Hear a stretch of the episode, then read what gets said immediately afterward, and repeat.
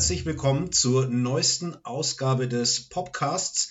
Wir sind wieder da. Wir haben viele Serien und Filme dabei. Es ist eine wirklich bunte Mischung, thematisch alles Mögliche dabei. Äh, dramatisch, historisch, komisch, sehr schwere Themen haben wir auch und auch ganz äh, bizarre und seltsame Sachen. Ich bin da selber heute auf ganz viel gespannt. Und wie immer fangen wir an mit unserem Serienblog und da hast heute ausschließlich du etwas zu erzählen, Flo. Genau so ist es. Äh, ich habe in letzter Zeit so einige Serien mir einverleibt mit viel Freude und äh, die möchte ich euch jetzt auch noch vorstellen und als großen Tipp mitgeben. Als allererstes, und das will ich nur relativ kurz nennen, weil ich in der letzten Ausgabe und auch schon in vergangenen Ausgaben darüber gesprochen habe, nämlich die dritte Staffel von Afterlife, die ja tragisch-komische Serie von Ricky Gervais über einen Mann, äh, der den Tod seiner Frau verarbeiten muss, äh, der die obskuren Gestalten um ihn herum, die ihn zum einen Teil immer sehr nerven, zum anderen auch sehr ans Herz gewachsen sind. Äh, ja, mit denen lebt und wächst er. Und mit der dritten Staffel ist äh, diese Serie nun zu Ende gegangen. Und ich möchte einfach sagen, äh, er hat es wirklich sehr, sehr gut zu Ende geführt. Er hat bewiesen, dass er nicht nur äh, ein sehr gutes komödiantisches Talent besitzt, sondern auch ganz viel Feingefühl äh, für die traurigen und schönen Momente und das hat er wirklich sehr, sehr schön zu Ende geführt. Daher meine absolute Empfehlung, sich Afterlife anzuschauen. Äh, man wird es nicht bereuen.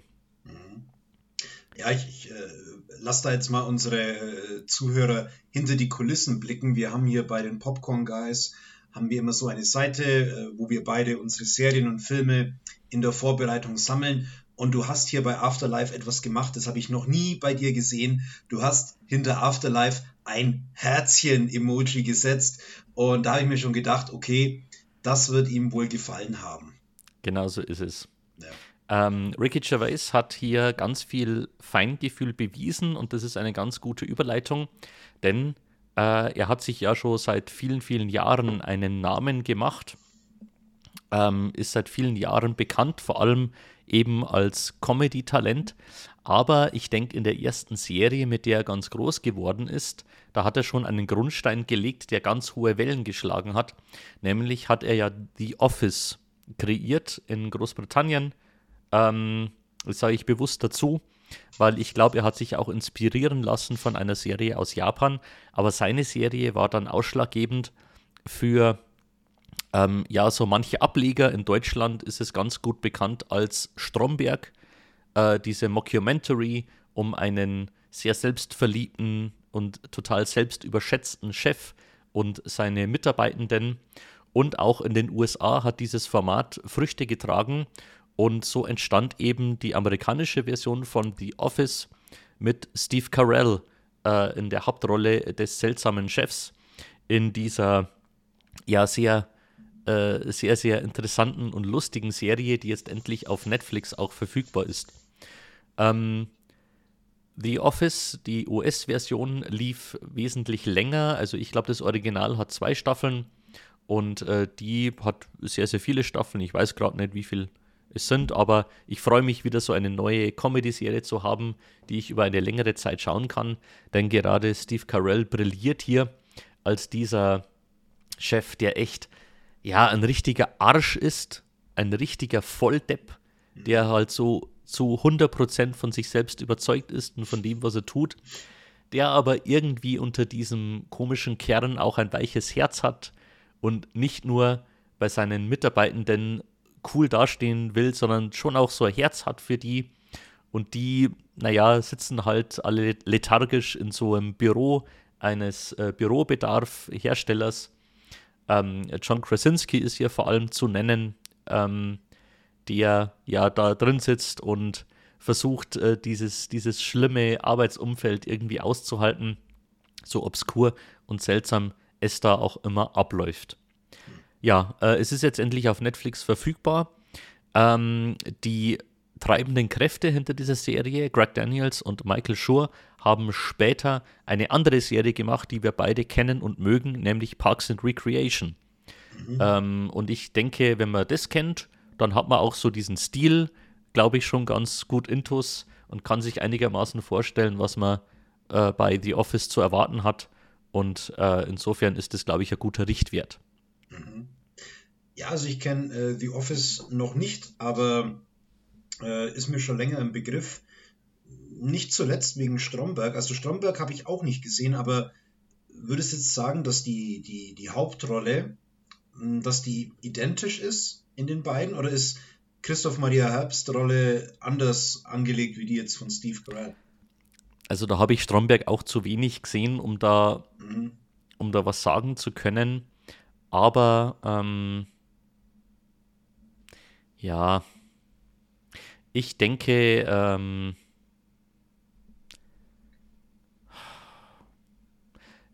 ich denke, es ist schon ähnlich. Ähm, er hat sich ja auch am Original orientiert und das ist schon nahe dran. Also ich habe auch einmal eine Zusammenstellung gesehen. Ähm, Gerade so in den ersten Folgen von der US-Version hat man so manche Szenen äh, von der britischen Version eins zu eins kopiert. Also da hat man sich schon sehr stark orientiert und das wird Stromberg sicher auch gemacht haben. Hm. Ja, ähm, The Office, wie gesagt, vom Namen her ein Begriff. Äh, die dritte Serie, die du vorstellen möchtest, ist mir auch ein Begriff und ich glaube, als die rauskam, äh, ist sie schon auch sehr gelobt worden. Das ist richtig. Ähm, die nächste und letzte Serie, die ich jetzt noch kurz vorstellen möchte, ist das Damen Gambit oder The Queen's Gambit, wie es im Original heißt. Und äh, die kam 2020, glaube ich, raus äh, und wurde da wirklich sehr, sehr gehypt. Also äh, man hat es schon stark mitbekommen, dass die sehr, sehr beliebt ist und sehr gut angekommen ist. Und äh, ich habe das schon auch wahrgenommen, aber es hat mich jetzt nicht sofort angezogen, vielleicht auch, weil das Hauptthema Schach ist. Und Schach jetzt ein Spiel ist, das mich nicht unbedingt sofort begeistert. Also ich kann es nicht und ich habe es auch in meinem Leben kaum gespielt. Ich könnte jetzt auch nicht sagen, dass es jetzt nach der Serie könnte. Also ich müsste mich da schon auch nochmal beschäftigen damit. Aber die Serie hat mir durchaus gefallen, weil es ja auch nicht nur um das Schachspiel geht, sondern um ein äh, Mädchen, äh, da, dann eben später dargestellt äh, von Anya Taylor Joy, die in, als Kind ähm, nach dem Verlust ihrer Eltern in ein Waisenhaus kommt und in diesem Waisenhaus, das sehr, sehr streng geführt wird, äh, wo sie teilweise, wie es dann zu dieser Zeit, äh, nämlich in den 60er Jahren äh, noch üblich ist, teilweise werden da die Kinder auch unter Medikamente gesetzt. Ähm, und äh, dort lernt sie durch den Hausmeister dieses Waisenhauses das Schachspiel kennen. Und es entpuppt sich, dass sie da ein außerordentliches Talent äh, dafür hat. Ähm, so schnell, dass sie mittel in, innerhalb kürzester Zeit wirklich aufsteigen kann und äh, auf Turnieren sämtliche Leute abräumt und äh, schon in sehr, sehr kurzer Zeit gegen die besten Schachspielerinnen und Schachspieler der Welt spielt. Und äh, so begleiten wir äh, Elizabeth eben auf äh, ihren ja, auf ihrem Triumphzug, während sie äh, nebenbei halt auch mit ganz vielen persönlichen Problemen auch zu kämpfen hat. Und äh, immer auch so der Frage nachjagt, wohin will sie eigentlich oder was tut sie, wenn sie an der Spitze angekommen ist. Und äh, ich muss sagen, äußerst gut inszeniert. Also ähm, ich, äh, ja, ich kann mich gar nicht so erinnern, wann ich das letzte Mal ähm, ja auch so eine stylische Serie gesehen habe. Anya Taylor-Joy spielt es sehr, sehr gut und, und hat da eine, eine äußerst lebendige und gute Präsenz. Und wie das Ganze visuell eingefangen wird und auch so den ein oder anderen Cliffhanger offenbaren kann, äh, macht die Serie schon besonders. Mit sieben Folgen ist das Ganze dann auch zu Ende geführt. Das ist eine gute Länge, äh, um man sich da eben auch nicht so lange binden muss und äh, ich kann auf jeden Fall eine Empfehlung aussprechen. Also äh, das Damen Gambit ist schon eine spannende Serie, die ich so nicht erwartet hätte. Mhm. Ja, also Schach ist jetzt auch nicht so mein großes Thema. Ich habe das nicht oft gespielt. Ähm, ich merke, dass so, ein, so eine gewisse Klasse oder auch so ein gewisser Stil von diesem Spiel ausgeht. Also es hat schon was Faszinierendes. Ich glaube, ich würde es aber in erster Linie wegen äh, Anya Taylor Troy gucken.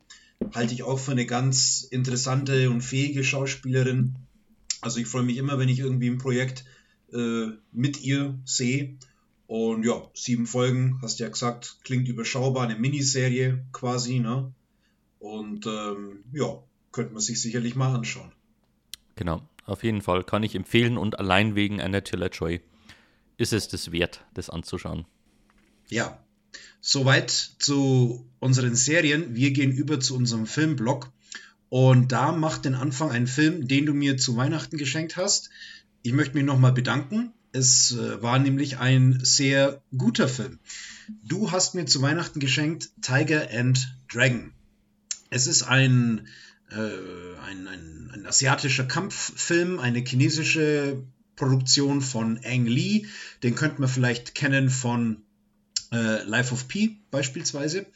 Und äh, Ang Lee erzählt hier eine Geschichte, die sich im China des 18. Jahrhunderts abspielt und es geht um einen berühmten Schwertkämpfer, der längere Zeit in den Bergen war, meditiert hat, nahe der Erleuchtung war und jetzt dann eben wieder zurückkommt und ähm, seiner Freundin, auch einer erfahrenen Schwertkämpferin, davon berichtet.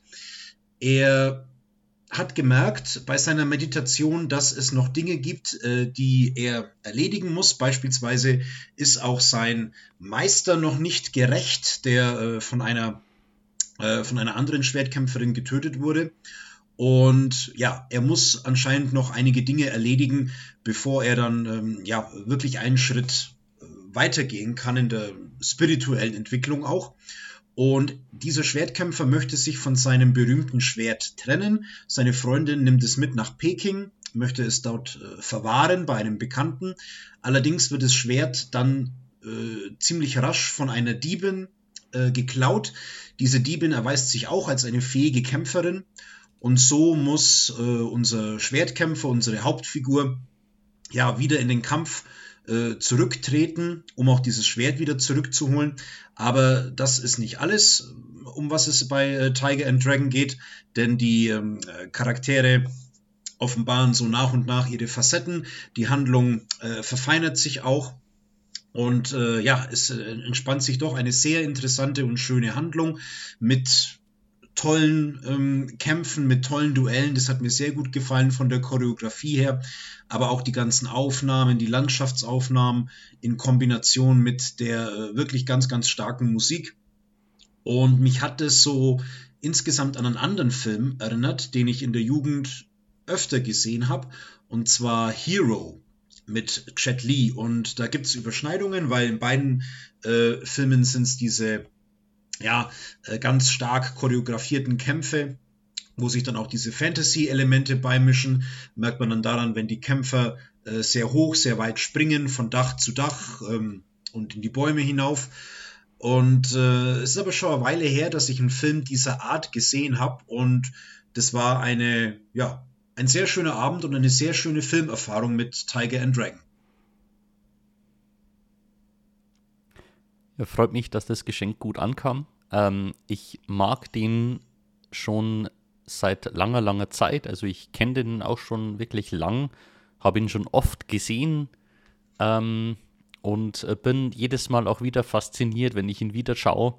Eben von all den Dingen, die du gerade aufgezählt hast, angefangen von der Inszenierung und der Musik bis hin zu diesen fantastischen, im wahrsten Sinne des Wortes, fantastischen Kämpfen. Also beeindruckt mich äh, jedes Mal wieder. Hat damals, äh, als er rausgekommen ist, glaube ich, auch den ein oder anderen Oscar gewonnen, aber auf jeden Fall viel internationale ähm, Aufmerksamkeit, ähm, was ja auch nicht so gewöhnlich ist äh, für Filme aus Asien und hat halt auch damals schon bewiesen, äh, dass die Filmlandschaft da sehr bunt und sehr vielfältig und sehr gut ist und äh, so kann man das, glaube ich, ganz gut mit einer Empfehlung ja, auch und vermutlich hat es auch äh, Ang Lee die ein oder andere Tür in Hollywood dann auch nochmal geöffnet. Ja. Auf jeden Fall. Ja, ähm, beim nächsten Film ähm, können wir mal gespannt sein, äh, ob, ob, ich da auch so eine Empfehlung am Ende aussprechen kann. Äh, ich war im Kino, es bleibt im weitesten Sinne geschichtlich. Ich habe nämlich den Film The Kingsman, äh, The Beginning im Kino gesehen. Und man hört es schon am Titel, es hat mit den Kingsman-Filmen zu tun. Und zwar gibt es ja da jetzt insgesamt drei. Der dritte ist eben Kingsman The Beginning. Aber wie auch der Titel vermuten lässt, ist es ein Prequel zu den anderen beiden Teilen. Wir gehen also in die Zeit, wo die Organisation Kingsman entsteht. Äh, zunächst einmal lernen wir einen englischen Adligen kennen, gespielt von äh, Rolf Fiennes, der ja ein ein Pazifist ist und sich fürs Rote Kreuz engagiert. Wir sind zeitlich kurz äh, vor dem Ersten Weltkrieg. Und dieser Rolf Fiennes hat einen Sohn, der ganz anders tickt wie er. Ähm, der Krieg zeichnet sich ja ab und sein Sohn möchte unbedingt äh, fürs Vaterland kämpfen und sein Vater versucht ihm das auszureden. Und der Sohn kommt dann so allmählich dahinter, dass sein Vater aber mehr ist wie einfach nur ein Adliger mit äh, großem Besitz. Er ist auch Gründungsmitglied dieser Kingsman und das ist so eine Geheimorganisation, die das Ziel hat, England vor äußeren und inneren Gefahren zu schützen. Und im Verlauf des Films greifen die Kingsmen eben in die Weltpolitik ein und bestimmen dann somit auch den Lauf des Ersten Weltkriegs. Genau. Ähm, also der Film hatte äh, ein, zwei gute äh, Momente. Äh, also er hatte, er hat mich schon unterhalten und hat mich auch äh, amüsiert. Aber äh, er hat auch ein gewisses Problem. Und ich würde das Problem bezeichnen als einen Spagat zwischen 1917, dem Film, auf der einen Seite, und auf der anderen Seite die Eröffnungsszene von Die nackte Kanone. Äh, wer, sich, wer, wer, sich an äh, die nackte Kanone erinnert, äh, wird da feststellen, in, in, der Öffnungsszene haben ja diese ganzen äh, Leute wie äh, Khomeini und äh, Saddam Hussein und, ähm, und, und, noch ein paar andere. genau, der ist auch dabei. Ist dabei. Und ähm, ja, und äh, die werden sozusagen aufgemischt und ähm, ja. Und, und, und in diesem Spannungsfeld bewegt sich Kingsman. Auf der einen Seite möchte er so diese ja, dramatische, tragische Geschichte erzählen von dieser Vater-Sohn-Geschichte. Der eine ist Pazifist und der Junge will in den Krieg und es äh, wird dann auch ganz schlimm und dramatisch und so. Und aber auf der anderen Seite präsentiert er so diese, diese historischen Persönlichkeiten rund um den Ersten Weltkrieg als völlig überzeichnete Comicfiguren. Ähm, das ist dann schon amüsant, gelegentlich auch, ähm, ich sag mal, too much und da schlägt so über die Stränge. Aber ich, ich glaube, das Problem ist einfach, dass sich der Film nicht entscheiden kann, ob er jetzt irgendwie doch eine halbwegs ernsthafte Geschichte erzählen möchte oder einfach äh, so ein Blödelfilm und irgendwie versucht, Geschichte neu zu deuten. Und mhm. ähm, ja, das, das Deuten, äh, das Umdeuten von Geschichte ist ja auch so eine Sache. Ich denke, das ist jetzt äh, prinzipiell nicht verboten, aber man muss halt auch sehen, dass das nicht jeder so äh, gut oder mit einem Hintergedanken macht, wie jetzt zum Beispiel Quentin Tarantino in äh, Inglourious Bastards, wo er ja auch die Geschichte umdeutet, aber wo man ja auch im Film merkt, dass er da ein bestimmtes Ziel verfolgt oder eine bestimmte Botschaft irgendwie vermitteln will. Und bei äh, Kingsman ist es eher so, dass diese ganzen historischen Anspielungen und Umdeutungen, dass das eher so für einen kurzen Aha-Effekt oder vielleicht bei einem kleinen Schenkelklopfer da ist, ah, äh, da sehe ich ja den, den Rasputin und den Zar und da ist ja der Lenin und so, aber da steckt jetzt nicht, nicht viel Gedanken dahinter, würde ich meinen. Mhm. Ja, also ähnliches, äh, ein ähnliches Urteil habe ich ja auch schon gehört über den Film, deswegen habe ich mir ihn dann auch nicht angeschaut. Äh, die ersten beiden Kingsman-Filme fand ich in Ordnung. Ähm, da ging es mir zwar schon so, dass es dann so in beiden Filmen so die ein, zwei richtig coolen meistens Action-Szenen gab, wo man sich denkt, ja, äh, das ist handwerklich echt ganz gut gemacht. Aber so die grobe Geschichte dahinter fand ich, ja, hat mich auch nie so richtig mitgenommen, weil ich eben in all diesen Filmen so diesen Spagat wahrgenommen habe zwischen dem, wir wollen hier irgendwie so einen James Bond-esken Geheimdienst aufbauen und, und das soll irgendwie cool sein mit Gadgets, aber auf der anderen Seite wirkte das auch eher wie so eine Parodie. Und was mich an diesem Kingsman vor allem abgeschreckt hat, war eben äh, genau dieser Spagat, den du beschrieben hast. Nämlich, äh, also es gibt Dinge, die ich einfach überhaupt nicht ausstehen kann und dazu gehört, wenn du einen Film hast, der in einem historischen Setting irgendwo verhaftet ist, aber die Leute so pausenlos so coole mhm. Sprüche bringen. Das reißt mich da immer raus und genau das habe ich eben vermutet auch bei dem Film, dass der so dieses super locker rüberbringen will, aber das passt einfach nicht in diese Zeit mhm. hinein und deswegen habe ich den Film bislang auch schon gemieden und werde ihn dann vermutlich auch ja. nicht mehr anschauen. Ja, also du verpasst da auch nicht viel, würde ich meinen. Ähm, den nächsten Film äh, ist auch ein aktueller Kinofilm, der gerade läuft. Den fand ich einen Tick besser, aber so ganz umgehauen hat er mich auch nicht, um das mal vorwegzunehmen. Wir äh, wandern von der Zeit des Ersten Weltkriegs in die Zeit des Zweiten Weltkriegs oder auch kurz vor dem Zweiten Weltkrieg.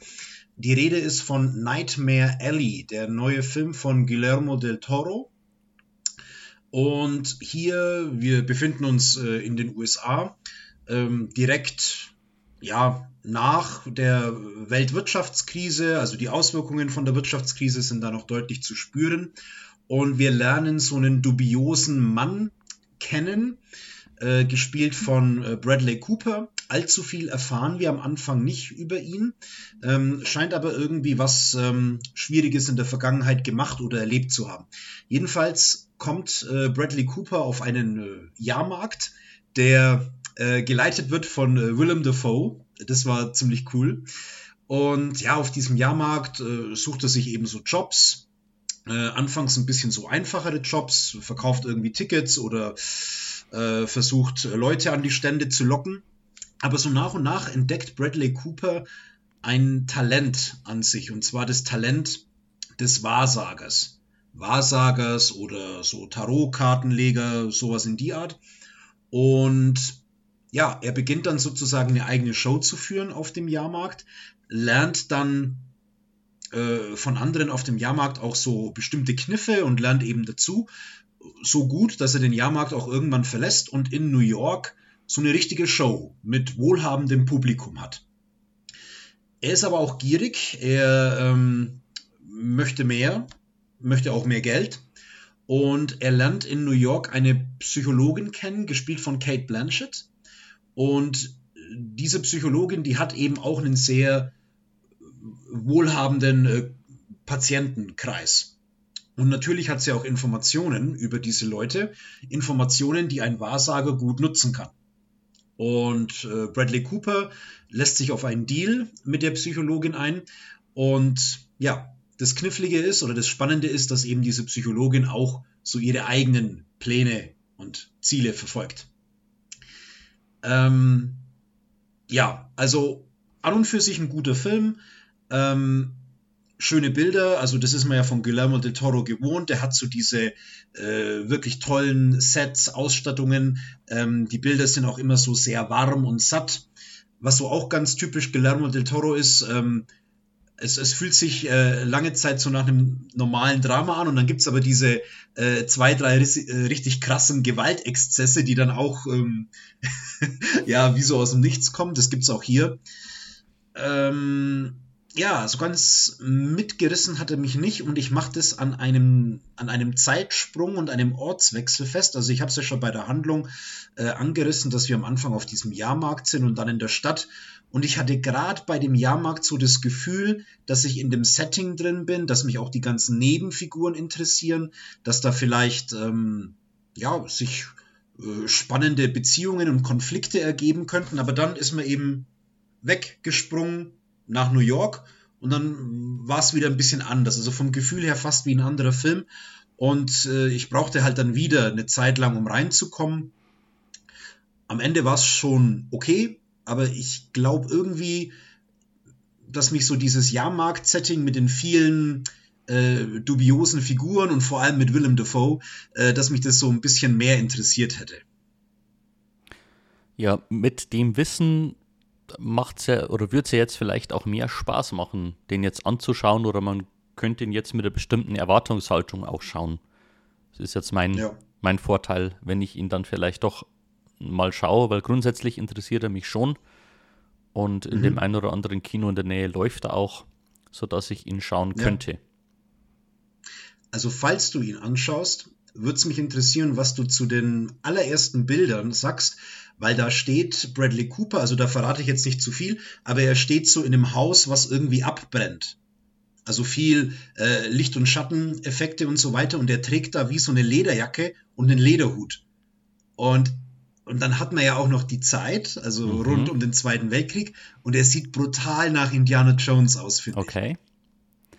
Und es wird ja momentan Indiana Jones 5 gedreht mit einem äh, Harrison Ford, der, was weiß ich, 90 Jahre mhm. alt ist oder so.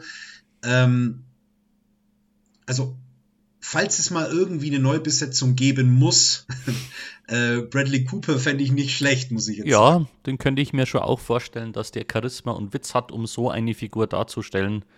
Oder, da mhm. haben wir ja auch schon öfter drüber gesprochen, einfach einen neuen Helden in der Richtung darstellen könnte. Es muss ja nicht Indiana Jones sein. Genau, ja. Ja, äh, wir waren jetzt in der Vergangenheit, nun springen wir ein Stück in die Zukunft. Wohin genau kann ich gar nicht sagen, weil ich mich nicht erinnere, ob das im Film angedeutet wurde, ähm, in welcher Zeit das spielt. Es spielt allerdings in der Zukunft, in einer Zeit, in der die Gesellschaft der, der Menschen ja eine, oder wo ich sage, äh, sage ich anders, ähm, wo der Begriff biologische Uhr eine ganz neue Bedeutung bekommt. Denn Menschen werden geboren mit einer Art ähm, ja, Uhr, die sie an ihrem Arm tragen, also eine Art innere Uhr. Und ähm, in den ersten Jahren äh, eines Lebens steht diese Uhr, hat quasi, ich glaube, zehn Jahre, glaube ich, sind da drauf, aber das läuft nicht ab. Und ab einem bestimmten Alter beginnt diese Uhr runterzulaufen, also wie eine Stoppuhr. Läuft sie runter und äh, wenn diese Uhr dann bei Null angekommen ist, dann stirbt der Mensch. Das ist quasi die Lebenszeit, die er hat. Und äh, das macht Zeit eben auch zu einer Währung. Also man kann anderen Menschen Zeit übertragen oder man kann sie eben auch benutzen, um etwas zu bezahlen. Und damit ist die Lebenszeit gleichzeitig eine Währung. Währung. Und es gibt einige Menschen, die auf ihren Uhren naja, zum Teil wenige Tage, wenige Stunden immer rumtragen und so von einer Stunde zur nächsten sich hangeln und immer so ein bisschen Gefahr laufen, dass ihnen die Zeit ausläuft. Es gibt aber auch Menschen auf der Welt, die hunderte, tausende Jahre ähm, auf ihren Uhren haben und theoretisch äh, ja für immer leben können, denn das ist noch ein wichtiger Faktor. Ähm, man wird äußerlich nicht älter als 25 Jahre. Also die Menschen altern nicht mehr, sondern sie tragen ihre Zeit äh, quasi in diesen Uhren und sie könnten theoretisch äh, hunderte Jahre alt werden. Also man lernt dann auch Menschen kennen, die eben wie 25 aussehen, aber bereits 100 Jahre alt sind. Und äh, in, diesem, in dieser Welt lebt eben auch Justin Timberlake, ähm, der ja, sage ich mal, eher also am ärmeren Rand lebt, der auch nur so wenige ähm, Stunden auf der Uhr hat und, und ja, wirklich hart arbeitet, um eben sich und auch seine Mutter die eben genauso aussieht, genauso jung aussieht wie er, ähm, irgendwie durchzubringen.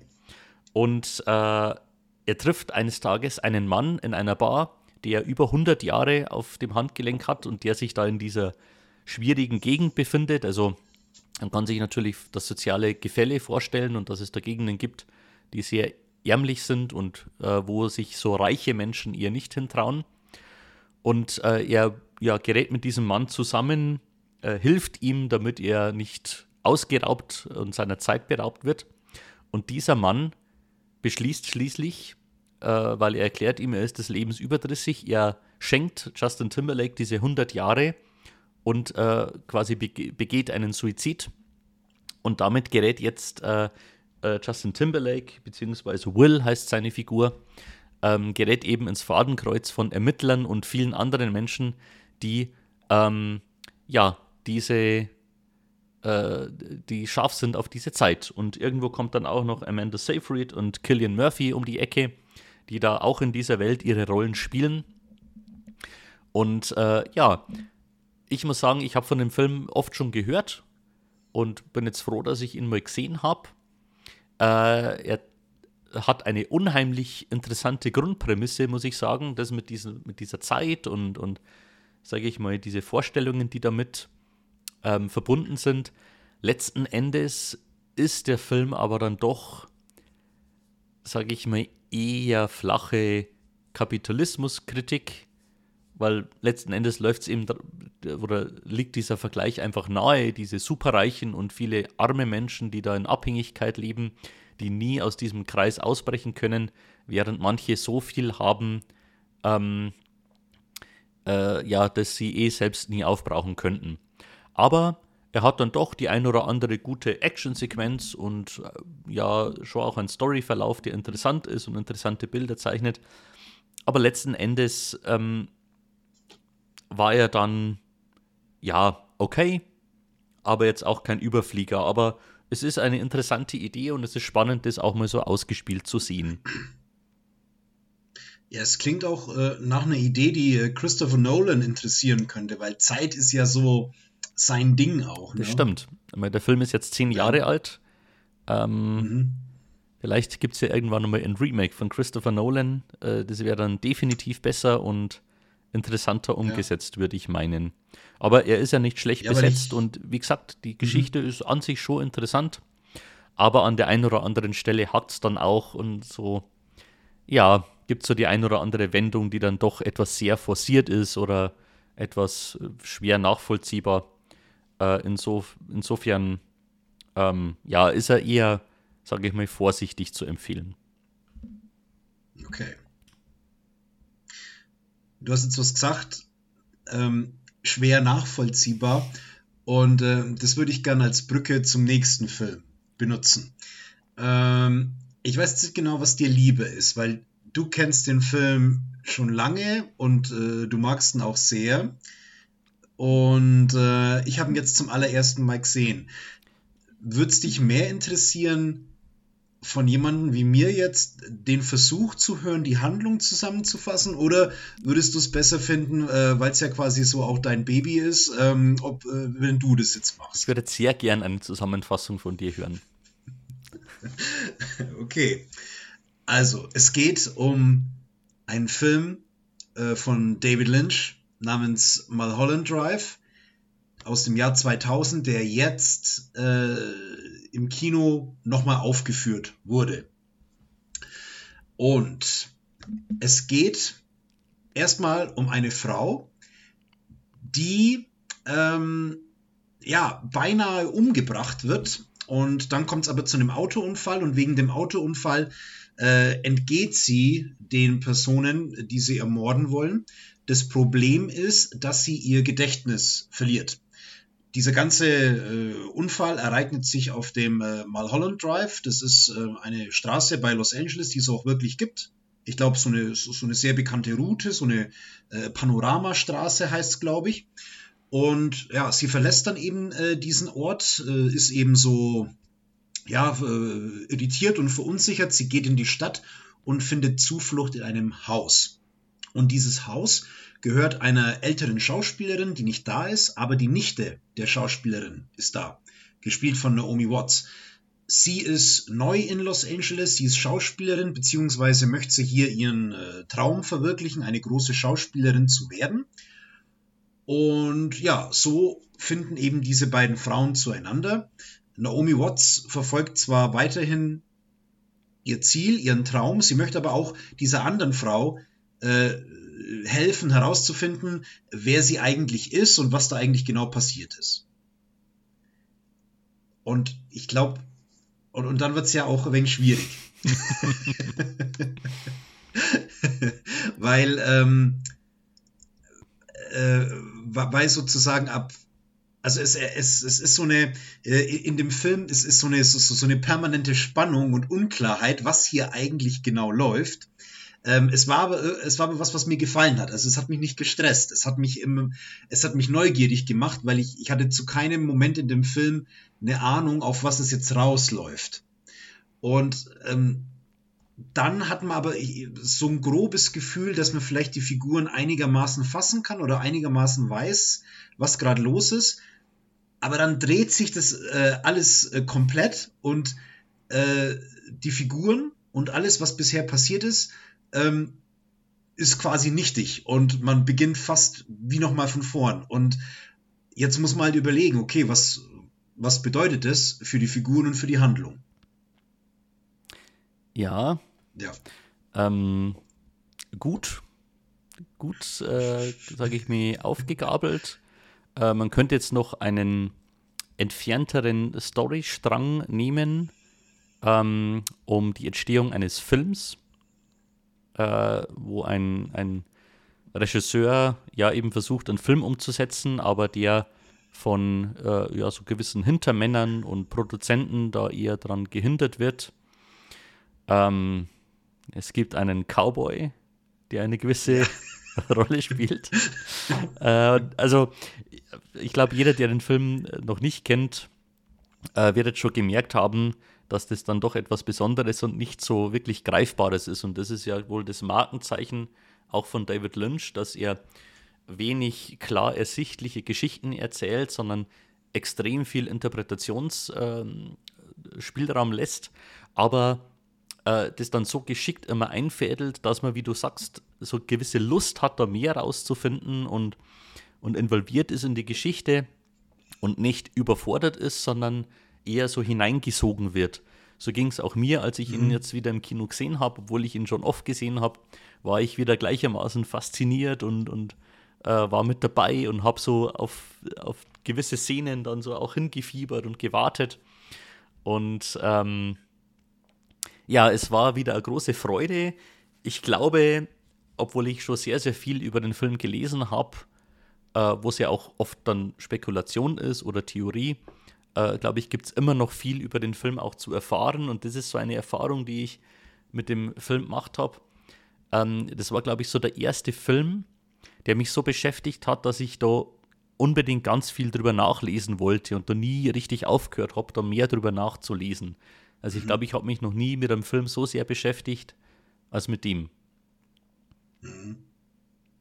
Hast du dann auch, oder, oder, weißt du noch, wann du den zum ersten Mal gesehen hast? Also das muss schon so in den Anfang 2000er Jahren irgendwo gewesen sein. Okay, war das dann war damals ich, auch so der erste David Lynch-Film? Ich, das müsste der erste David Lynch gewesen sein, ja. Und das ist ja dann schon äh, eine, eine, eine, richtig große Portion David Lynch, würde ich mal meinen, ne? Ja, das stimmt. Äh, es ja. gibt ja einige, die Mulholland Drive für den besten David Lynch halten. Also ich denke, es ist auch mein Lieblingsfilm von ihm. Mhm. Und es war auf jeden Fall ein, ein krasser, aber sehr guter Einstieg in das mhm. Lynch-Universum. Ja, ich habe mich ja quasi ein bisschen vorsichtiger rangetastet. Äh, Twin Peaks möchte ich nochmal anfangen, äh, weil ich, ich hatte eine längere Pause und das, das ist Gift für die Serie. Also ich möchte es nochmal richtig äh, von Anfang an alles gucken. Aber von den Spielfilmen her hatte ich jetzt ähm, nur äh, Dune und den Film mit äh, Nicolas Cage. Uh, Wild at Heart. Wild at Heart. Und da hast ja du bei äh, Wild at Heart auch gemeint, der ist so, so gemessen an anderen Lynch-Filmen noch äh, ziemlich bekömmlich und auch relativ geradlinig. Ja. Und äh, ja, also ich habe mich jetzt so an den Kern von David Lynch quasi so herangetastet und äh, ich kann das sehr gut nachvollziehen, wenn du jetzt sagst, da will man was dazu nachlesen. Und bei mir ist das Gefühl jetzt auch das, ich will den unbedingt bald nochmal sehen. Mhm. Und ich habe bei dem Film auch so das Gefühl, dass der ein, dass der ein Grower ist, also dass der wächst, wenn man den öfters sieht. Definitiv. Ja. Auf jeden Fall. Ja. Ja, äh, Raum für Interpretation, Spekulation gibt es vermutlich auch beim nächsten Film. Äh, den habe ich mir angesehen Äh, hauptsächlich deswegen, weil wir äh, auch über äh, Don't Look Up schon gesprochen haben, wo eben ein Meteorit auf die Welt zukommt und wir haben hier äh, eine ganz ähnliche Problematik. Und zwar haben wir hier den Film Melancholia von Lars von Trier. Der Film erzählt im Prinzip die Geschichte von zwei Schwestern und ist in einem gewissen Sinne auch zweigeteilt. Ähm, Im ersten Teil geht es um die Schwester, gespielt von äh, Kirsten Dunst die heiratet. Und wir sind auf der Hochzeitsfeier von ihr. Und es ist eine große Feier. Sie feiert auf dem Anwesen von ihrem, äh, von ihrem reichen Schwager. Viele Gäste sind da, aber man merkt auch relativ schnell, so ganz harmonisch ist es nicht. Da ist Konfliktpotenzial da, ihr Chef ist da, sie hat vor allem Streit oder Spannungen mit ihrer Mutter. Und die Sache ist einfach die, dass äh, Kirsten Dunst äh, unter Depressionen leidet. Und das Ganze spitzt sich sozusagen auf der Hochzeit zu und endet dann auch nicht besonders gut. Im zweiten Teil geht es dann erstmal eher um ihre Schwester, die wird von Charlotte Gainsbourg, Gainsbourg äh, gespielt. Und ähm, wir sind immer noch bei dem Anwesen, wo auch die Hochzeit war, aber eben einige Zeit später. Kirsten Dunst ähm, leidet zunehmend unter ihrer Depression, geht dann ins Haus ihrer Schwester, äh, wird von ihr dann äh, aufgenommen. Und es ist aber so, dass sich ein kosmisches Ereignis äh, anbahnt. Und zwar kommt ein, ein Planet, ein großer Planet namens Melancholia, äh, kommt in seiner Umlaufbahn der Erde näher. Und die Wissenschaftler sagen zwar in den Fernsehberichten, dass er an der Erde vorbeizieht, aber äh, Charlotte Gainsbourg ist da nicht davon überzeugt. Sie glaubt, dass Melancholia die Erde treffen und zerstören wird. Und ihre Angst frisst sie zunehmend weiter auf. Sie ist eigentlich eher ein rationaler Mensch, aber sie äh, wird dann richtig panisch angesichts von diesem Weltende. Ihre Schwester, die Kirsten Dunst, ist auch überzeugt, dass die Welt untergeht. Aber da ist die komplett gegenteilige Entwicklung. Ähm, sie ist ja eigentlich die Depressive, aber sie blüht angesichts des Weltendes so richtig auf. Mm, also ganz begeistert hat er mich nicht. Er hat mich aber so auf der Kopfebene äh, hat er mich schon irgendwie erreicht, weil ich fand so diese Gegenüberstellung von den beiden Schwestern einfach interessant äh, und eben auch so diesen Umgang damit, wie naja, wie, wie unterschiedlich die Aussicht auf ein Weltende angenommen werden kann. Und ich finde, dass die beiden Damen das äh, sehr gut gemacht haben, sehr gut gespielt haben. Ähm, ja, wie vom Titel her äh, vermuten lässt, also der Film macht schon auch melancholisch und er hat so eine schwere depressive Grundstimmung. Vielleicht hat er mich deswegen auch nicht so ganz erreicht, weil er mich so in, in, in der Gesamtaussage ist er schon recht, ja, ich sag mal, nicht gerade lebensbejahend und auch ziemlich zynisch und düster. Aber ich hatte so einen Gedanken, ähm, weil ja Kirsten Dunst äh, als, die, als die depressive Schwester stärker wird, habe ich mich gefragt, wie wirkt der Film wohl auf Leute, die depressiv sind? Ob die vielleicht in der Figur von Kirsten Dunst irgendwie, ja, irgendwie so eine, so eine Stärke vielleicht auch finden und aus dem Film dann mit einem anderen Gefühl rausgehen vielleicht in, in irgendeiner Form ja, aufgefangen, bestärkt sind oder dann irgendwie, ja, dass der denen was anderes geben kann, wie jetzt mir zum Beispiel. Mhm, das ist ein interessanter Gedanke. Ja. Ähm, als du jetzt erzählt hast, habe ich mich so zurückversetzt gefühlt. Es könnte jetzt schon bald zehn Jahre her sein, dass ich den Film gesehen habe. Mhm. Ähm, und ich konnte mich jetzt da aber so, als du das erzählt hast, ganz gut daran erinnern, dass ich da ein ähnliches Gefühl hatte, äh, dass mich das auf einer gewissen Ebene gut erreicht hat, aber irgendwie konnte ich da auch nicht so ganz, so ganz anknüpfen. Aber das ist jetzt ein interessanter Gedanke, was Menschen, die Depressionen haben, ähm, was so eine endgültige Situation mit ihnen macht. Mhm. Das also, es, es heißt ja auch, dass, äh, dass, dass Lars von Trier glaube ich, eigene Depressionen in diesem Film verarbeitet hat. Also, äh, ich habe jetzt da nicht weiter nachgelesen, ob der Film, äh, ja, wie, wie der Film dann eben von äh, äh, entsprechenden Menschen da aufgenommen worden ist. Aber es war irgendwas, was mich dann einfach so nach dem Film noch so beschäftigt hat. Mhm. Ja. Also ist ein interessanter Aspekt. Ähm, ich habe jetzt auch gerade ein bisschen Lust bekommen, das den mal wieder zu sehen, obwohl mir klar ist, dass er schwer ist und, und nicht so leicht greifbar. Aber ähm, ja, äh, es ist dann doch etwas, mit dem ich mich jetzt gern beschäftigen würde. Mhm. Möglicherweise, wenn ich ihn jetzt ein zweites Mal gucken würde und mit den Gedanken, die ich am Ende hatte, jetzt quasi schon von Anfang an reingehe, vielleicht wirkt er da auch noch mal ein bisschen anders. Mhm. Ja. ja, auf jeden Fall äh, bleibt es jetzt erstmal in unserem Podcast schwer äh, von der Thematik her. Ich habe nämlich einen Film gesehen, vom Namen her ist mir dir vor ein paar Jahren aufgefallen, aber ich habe ihn dann nirgendwo gesehen, weil er einfach auch ähm, ja ein wenig Kinos auch lief damals, äh, obwohl er gute Kritikerstimmen äh, bekommen hat und ich glaube, dass er sogar bei den Oscars als fremdsprachiger Film eine Rolle gespielt hat. Äh, die Rede ist von Son of Saul oder wie die Person im Film genannt wird, äh, Shaul. Es ist ein Film, der zur Zeit äh, des Zweiten Weltkriegs spielt und zwar Ende 1944 in Auschwitz. Und äh, Saul ist ein, äh, ein Jude, der in Auschwitz ist und er ist Mitglied des Sonderkommandos.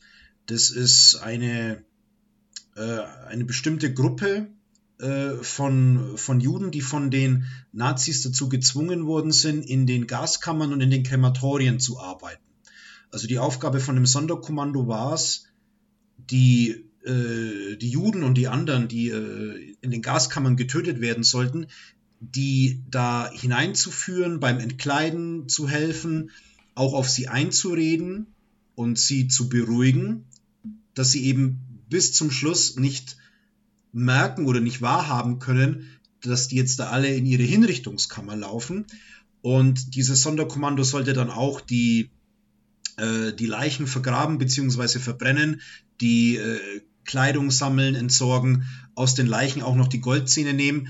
Also ähm, eine, äh, also eine unfassbare äh, äh, Aufgabe, die diesen Menschen da aufgezwungen wurde. Es war dann wohl auch so, dass diese Sonderkommandos regelmäßig ausgetauscht wurden, also sprich, die wurden dann auch einfach erschossen und dann wurden andere für diese Aufgabe eingesetzt.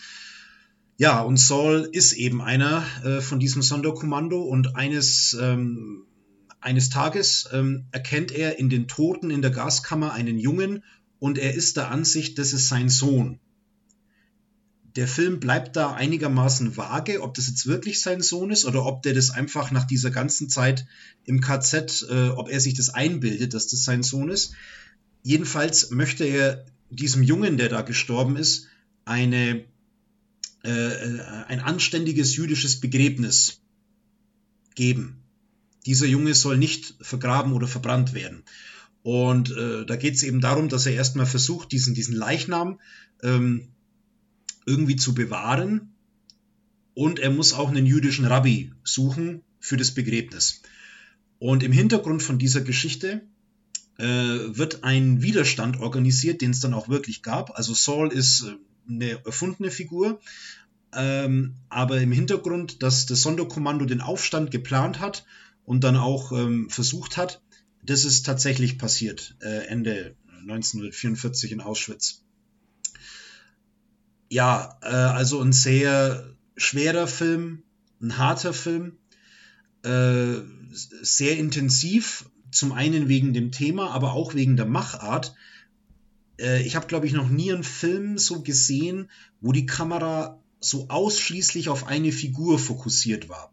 Also es ist eigentlich immer das Gesicht vom Saul im Bild, beziehungsweise man filmt immer über seine Schulter oder eben frontal auf ihn drauf.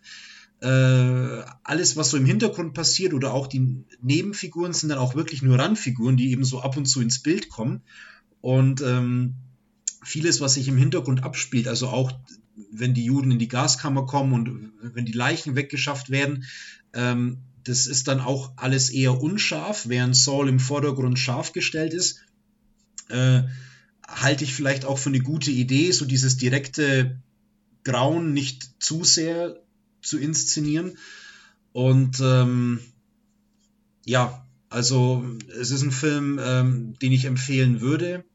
Natürlich muss man sich darauf einstellen, ja, dass man hier ganz nah an einem der größten Verbrechen in der Menschheitsgeschichte ist. Ja, ähm, es klingt nach einem sehr intensiven, aber berührenden Erlebnis. Und ich glaube, ja. ich werde mir den Film dann doch einmal anschauen. Ja. Auch wieder wohl wissend, dass es etwas sehr Schweres ist, weil es ja doch einfach so real ist. Ja. Also berührend ähm, ist, denke ich, auch ein gutes Wort, äh, weil er versucht ja eigentlich inmitten von dieser Hölle, versucht er diesen kleinen menschlichen Akt irgendwie durchzuführen, diesen Jungen zu beerdigen. Mhm. Und man drückt ihm natürlich wahnsinnig die Daumen, dass, dass es irgendwie gelingt, also unabhängig davon, ob das jetzt wirklich sein Sohn ist oder nicht, aber dass, dass vielleicht dieser Junge irgendwie so exemplarisch etwas gegönnt bekommt, was all die Millionen anderen nicht hatten. Ja. Ja. Und so berührend sicher dieser Film ist, so kalt und grausam ist der nächste Film, der aber inhaltlich ganz eng damit verbunden ist, nämlich die Wannsee-Konferenz, ein deutscher Fernsehfilm, der im ZDF lief und da auch in der Mediathek noch verfügbar ist, ähm, der sich um diese Konferenz von 1942 äh, dreht, in der im Grunde diese sogenannte Endlösung beschlossen wurde. Äh, ja, ein hochrangiger äh, Nazi-Funktionär versammelt eine Gruppe von Leitern verschiedener Abteilungen, verschiedener Ministerien, so gesehen, in einer prächtigen Villa am Wannsee, um eben seine Pläne vorzustellen, äh, wie mit den jüdischen Bürgerinnen und Bürgern in Europa umzugehen ist, wie diese Vision Hitlers umzusetzen ist. Und äh, ja, im Grunde hat er seinen Plan ausgearbeitet und muss jetzt äh, diese Männer davon überzeugen, dass die mitziehen. Und ähm, ja, man hat das Gefühl, man beobachtet eine Abteilungsleiterkonferenz eines Großkonzerns, die eine Aufgabe äh, gestellt bekommen und die jetzt irgendwie schauen müssen, wie sie diese unangenehme Aufgabe umsetzen, ohne dass so ihre jeweilige Abteilung ähm, da besonders drunter leiden muss und dass man da nicht so viel Arbeit damit hat. So ungefähr kommt es rüber und äh, das ist eben ja das, was für mich so erschreckend und schwierig war anzuschauen. Ich habe es dir schon gesagt, ich habe ein paar Mal überlegt, den Film abzubrechen, weil mich das so angewidert hat, wie diese Männer da so kalt drin sitzen und Kaffee trinken und dann wieder ein Päuschen machen und äh, ein bisschen Snacks essen und im Grunde da eben die Ermordung von Millionen von Menschen beschließen und das so lapidar nebenbei läuft und ihre größten Sorgen dann eher finanzieller Natur sind oder dass eben ihre eigenen äh, Zuständigkeitsbereiche da nicht äh, zu viel Arbeit haben. Also muss man den Film zum einen auch zugute halten, dass er eben diese, diese Kaltblütigkeit und diese Grausamkeit, die da herrscht und die so in Fleisch und Blut übergegangen ist, gut darstellt. Zum anderen ist es aber auch wirklich einfach schwierig, sich das anzuschauen, weil man eben natürlich im Hintergrund hatte, was diese Konferenz, diese, weiß ich nicht, eineinhalbstündige Konferenz, die da dort gehalten haben, was das für eine Grausamkeit in unserer Welt verursacht hat. Ja.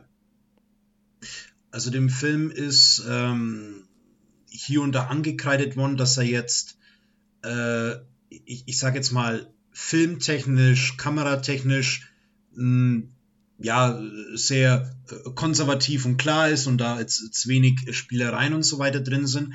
Aber ich habe ein bisschen drüber nachgedacht und ich habe mir gedacht, irgendwie passt es auch wieder ganz gut zu diesem Film, weil ähm, es ist irgendwie so dieses äh, kühle, ähm, bürokratisch sterile, wo dann auch eben diese sehr gerade Kameraführung und neutrale Kameraführung ähm, eigentlich ganz gut dazu passt. Und das ist auch so das Erschreckende bei dem Film, dass in so einem, äh, in so einem Rahmen äh, ja, die, die Ermordung von 11 Millionen Juden äh, beschlossen wird. Und le letztendlich sind's, äh, haben, sie, haben sie es geschafft, 6 Millionen Juden umzubringen. Und ähm, ich habe mich dann auch gefragt, weil ich habe Wannsee-Konferenz und kurz danach äh, Son of Soul gesehen. Ich habe mich auch gefragt, was, was bietet mich jetzt so mehr an? Ne? Äh, ich ich kann es schlecht beantworten, aber ich hatte auch so das Gefühl, äh, als ich die beiden Filme gesehen habe, das, ähm, das fügt sich so ineinander. Weil ich in Son of Soul dann sozusagen das Endergebnis sehe, was auf dieser Konferenz äh, beschlossen worden ist. Ich würde den Film auf jeden Fall empfehlen. Ähm, ich glaube, dass er also dann die Wirkung am ehesten entfaltet, wenn man auch schon was über den Holocaust weiß. Also ich, ja. ich sag mal, wenn man jetzt überhaupt mal mit dem Thema irgendwie in Berührung kommen will und so, dann vielleicht eher was anderes am Anfang. Ich glaube, da ist ein gewisses Vorwissen nicht schlecht, um das einordnen zu können, was diese Konferenz bedeutet. Ja, das würde ich auch, würde ich auch ähnlich sehen, würde ich ähnlich empfehlen. Ja. Ja. Gut. Mach mal hier mal, oder versuchen wir hier mal einen Punkt zu machen. Ähm, auch wenn der nächste Film alles andere als leicht ist, äh, findet er doch, in, würde ich sagen, in einem anderen Rahmen statt und äh, ja, behandelt jetzt nicht so dieses wahnsinnige Ausmaß. Auf Amazon ist ein Film äh, zu sehen namens The Dry. Und ich würde sagen, äh, hier ist der Name auch Programm.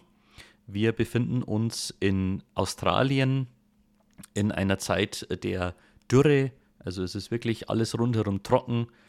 Und äh, wir haben Eric Banner, ein ähm, ja, äh, ein Ermittler, ein äh, Polizist, der äh, ja aus seiner Heimatstadt weggegangen ist, um auch so gewisserweise Karriere zu machen. Und aber in sein, seine Heimatstadt, in seine Kleinstadt da zurückkehrt, weil ein guter Freund von ihm verstorben ist, sein Jugendfreund, aber nicht nur irgendwie verstorben, sondern in einer ja auf sehr tragische Art und Weise ist äh, seine komplette Familie ausgelöscht worden.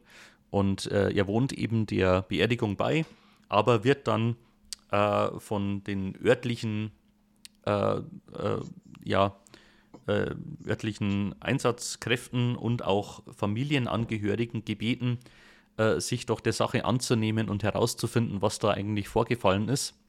Man merkt sehr, schnell, sehr schnell dass äh, Aaron Falk, so ist sein Name, alles andere als ein gern gesehener Gast in dieser Stadt ist. Also äh, die Menschen sind sehr feindselig ihm gegenüber, denn es wird schnell klar, in seiner Jugend, bevor er weggegangen ist, da ist etwas vorgefallen. Und so entspinnt sich ein Thriller, ein ja im Grunde klassischer Whodunit-Krimi. Äh, was ist da vorgefallen? Man äh, ja, beobachtet eben hier diesen Detective bei seiner Arbeit, der gleichzeitig auch noch ein bisschen so mit seiner Vergangenheit aufräumen muss und immer wieder mit anderen Menschen aneinander gerät. Eine sehr dichte, und bittere Atmosphäre. Äh, und muss ich sagen, wirklich gut gespielt von, von Eric Banner.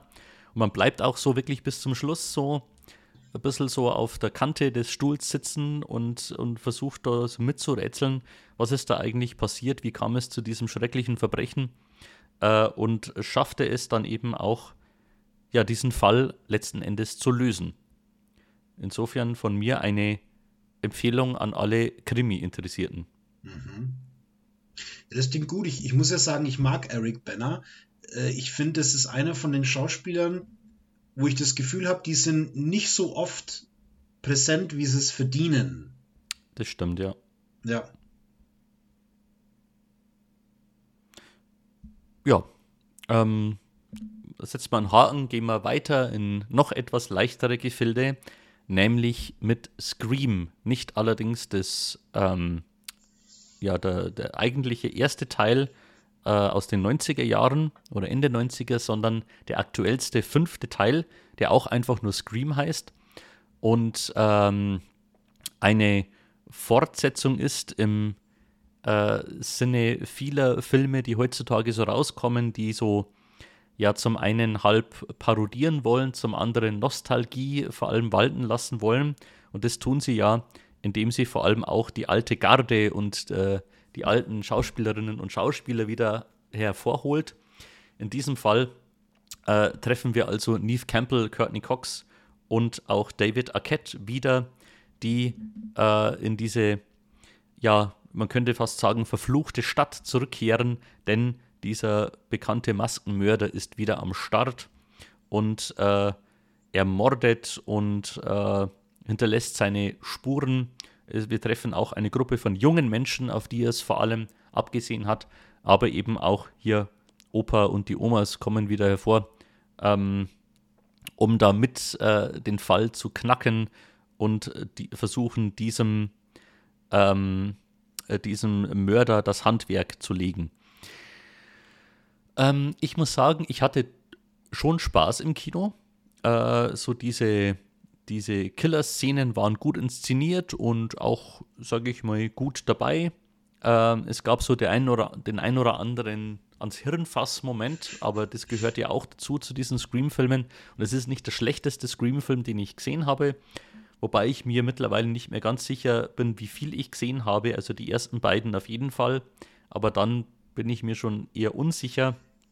Mit diesen lang laufenden Horrorreihen ist es ja das Problem, dass es irgendwann ausgenudelt ist.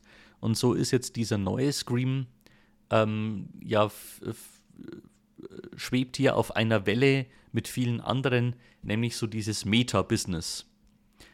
Äh, das haben wir ja in den letzten Podcasts ja schon bei ein paar Filmen auch gehabt, dass es ja jetzt doch die einzige Möglichkeit ist, eine Reihe vernünftig fortzusetzen, wenn man es besonders Meta macht.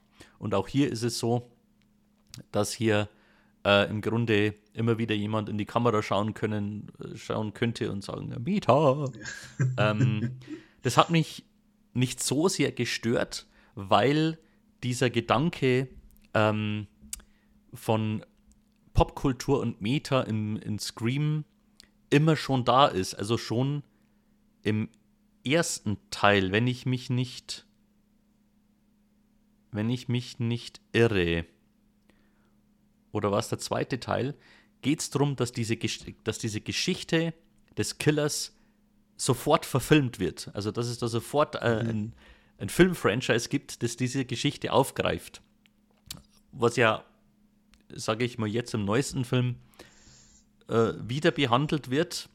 Ähm, also man kann das mögen oder nicht.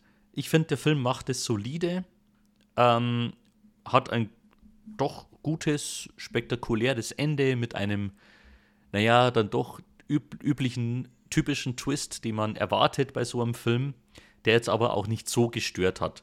Ich meine, wie so oft kann man sich fragen, ob es unbedingt sein muss, dass man hier diese alten Darsteller wieder herholt. Natürlich will man da gewisse Nostalgie äh, befeuern, aber manchmal ist es vielleicht auch ganz gut, wenn man die irgendwo äh, ruhen lässt und äh, vielleicht so diese ganze äh, Reihe zu Grabe trägt, weil ich habe jetzt nicht unbedingt darauf gewartet, hatte aber doch einen angenehmen Abend im Kino. Und mhm. ich glaube, wer Fan der Reihe ist, der hat ihn eh schon gesehen oder sollte ihn sich dann auf jeden Fall noch anschauen. Ja, also diese ganzen ähm, modernen Regisseure, die brauchen gar nicht so äh, stolz auf ihre Metafilme zu sein. Ich musste gerade ans Jahr 1912 denken, wo ein paar äh, Monate höchstens nach dem Untergang der Titanic schon der erste Film über den Untergang der Titanic gedreht wurde. Und zwar mit einer Schauspielerin, die an Bord der echten Titanic war und überlebt hat. Das ist Meta. Ähm, das stimmt. Ja. Ähm, was Scream angeht, ja, ich bin da ganz unbefleckt. Ich kenne nicht mal den ersten Teil, aber dafür habe ich in meiner Jugend oft Scary Movie geguckt. also, ja. Damit ist kennst auch, du den ersten Teil quasi. Okay. Ist ja dann auch die Frage, was, ähm, was sagt es dann aus, wenn über einen Film, der vermutlich schon von Anfang an irgendwie so, so, so, so Meta- und Augenzwinkernd war, wenn es dann da auch noch eine Parodie drüber gibt. Aber ich habe mir jetzt auf alle, auf alle Fälle mal diesen ersten Scream ähm, auf die Liste gesetzt, weil so wie ich das mitbekomme, scheint es ja schon so eine Art Horror-Klassiker irgendwie zu sein. Ja, mittlerweile glaube ich, äh, sollte man den schon mal gesehen haben. Äh, ich könnte mir zwar vorstellen, dass er schon sehr an seiner 90ness äh, mittlerweile erkrankt ist, aber ich denke, den sollte mal, man mal gesehen haben. Hm. Es schadet sicher nicht. Den nächsten Film habe ich mal gesehen, aber ich weiß nicht mehr allzu viel. Ähm, ich bin jetzt mal gespannt, äh, ob wieder Bilder bei mir aufploppen, wenn du über den ein bisschen sprichst. Ja, der nächste Film ist auch ein Film, den ich früher gesehen habe, äh, den ich oft gesehen habe. Es ist ein Steven Spielberg-Film. Und zwar treffen wir Viktor Naworski, ähm, der äh, nach New York reisen möchte, ähm, aus einem ja, Ostblock-Staat stammt, äh, den es so nicht gibt. Und äh, während er eben nach New York fliegt, gibt es in seinem Land einen Putsch. Und weil das, äh, dieses Land in eine Unruhe stürzt und ähm, ja auch international eher vorsichtig ähm, beäugt wird, hat äh, er das Problem, als er dann an diesem äh, Ort ankommt, ähm, ist er staatenlos und das äh, verbietet ihm die Einreise in die USA. Also er darf nicht einreisen, mhm. er darf aber auch nicht zurückfliegen, weil er hat keinen gültigen Pass mehr. Er sitzt quasi ähm, am Flughafen in diesem Terminal fest. Und äh, dieser Victor, dargestellt von Tom Hanks, ja, versteht eben erst einmal überhaupt nicht, was los ist, weil er kaum Brocken Englisch spricht. Das ist dann schon erst einmal auch ein bisschen nett, äh, wie er dann, wie, wie, die versuchen, ihm die Situation zu erklären und er will quasi ein Taxifahrer dann sagen, wo er hin will. Ähm, aber er steht dann eben vor der Situation, er muss jetzt quasi im Terminal wohnen und äh, es gibt da so eine Art Antagonisten, ähm, Stanley Tucci, der da äh, so das Oberhaupt über das Terminal ist und äh, der will ihn eigentlich loswerden. Aber er hat ihm, ihm fehlen ein bisschen die rechtlichen Mittel. Äh, es wäre ihm vielleicht auch lieber, wenn er sich davon stehlen würde. Er gibt ihm auch die Gelegenheit. Aber Victor ist dann auch eine zu treue Seele. Ähm, also der will dann das Gesetz nicht brechen, sondern bleibt dann einfach da, weil die haben ihm gesagt, er muss da bleiben. Und so muss er eben über Wochen in diesem Terminal ausharren und versuchen, da irgendwie zu überleben. Und ja, es ist eine nette, schöne Komödie, die dann auch noch eine Liebesgeschichte mit einfließen lässt, die ich jetzt so nicht gebraucht hätte. Aber die, und das muss man einfach sagen, dann doch meisterhaft getragen wird von Tom Hanks, der einfach ein super Schauspieler ist und auch dieser äh, liebenswürdigen Figur ganz viel Leben einhaucht. Mhm. Ja, also ähm, es sind wieder so ein paar Erinnerungen hochgekommen, beziehungsweise eher so ein so ein Gefühl gegenüber dem Film. Ich glaube jetzt nicht, dass es einer der besten Tom Hanks-Filme ist. Also da gibt es schon einige, die ich besser finde. Aber ich glaube, dass das durchaus ein Film ist, den man sich gut anschauen kann. Ja, das würde ich auch meinen. Also es ist ein schöner Film mit Auf und Abs, aber vor allem vielen schönen Momenten. Ja. Ähm, ja, schöne Momente hm, hat der nächste Film in dem Sinne nicht, aber doch auch gute Momente. Ähm, ein Film, den ich jetzt auch nicht rundum perfekt finde, aber den ich doch auch irgendwie mag. Und zwar den Monsterfilm Cloverfield von äh, Matt Reeves, der jetzt dann auch demnächst äh, den neuen Batman ins Kino bringt. Äh, produziert wurde Cloverfield von J.J. Abrams. Und ja, um was geht's? Es geht um einen Mann namens äh, Rob. Und Rob lebt in New York, aber er muss die Stadt verlassen. Er geht äh, beruflich nach Japan und Freunde von ihm organisieren eine Überraschungsparty. Das ist dann soweit auch alles ganz cool, aber es kommt eben Robs Ex-Freundin auch auf die Party. Die Lage ist äh, angespannt, es kommt zu einem Streit, die Ex-Freundin verlässt die Party frühzeitig und ja, die Stimmung ist äh, sozusagen ruiniert. Aber es kommt noch schlimmer, denn im weiteren Verlauf der Nacht kommt es zu Stromausfällen, äh, Beben und Explosionen.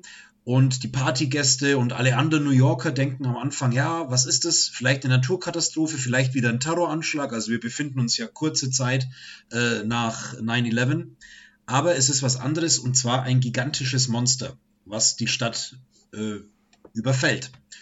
Ja, die Bewohner von Manhattan sollen evakuiert werden. Es ist äh, total chaotisch, das Militär ist da, Teile der Stadt sind zerstört, äh, Schutt und Asche überall. Aber Rob und ein paar seiner Partygäste wollen seine Ex-Freundin noch holen, äh, die anscheinend irgendwo in Schwierigkeiten steckt und nicht weg kann. Und äh, ohne sie will er nicht gehen. Ja, das ist die Story. Die Machart des Films äh, sollte man auf jeden Fall auch noch erwähnen. Cloverfield ist nämlich ein Found-Footage-Film. Äh, es wird dann von der Handlung her so erklärt, dass einer der Freunde von Rob die Party filmen soll, quasi so ein Erinnerungsvideo machen soll, äh, weil er ja nach Japan geht.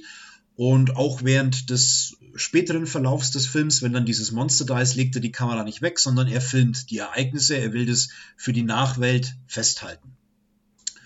Und ich muss sagen, es gibt schon vieles, was mir an dem Film gefällt.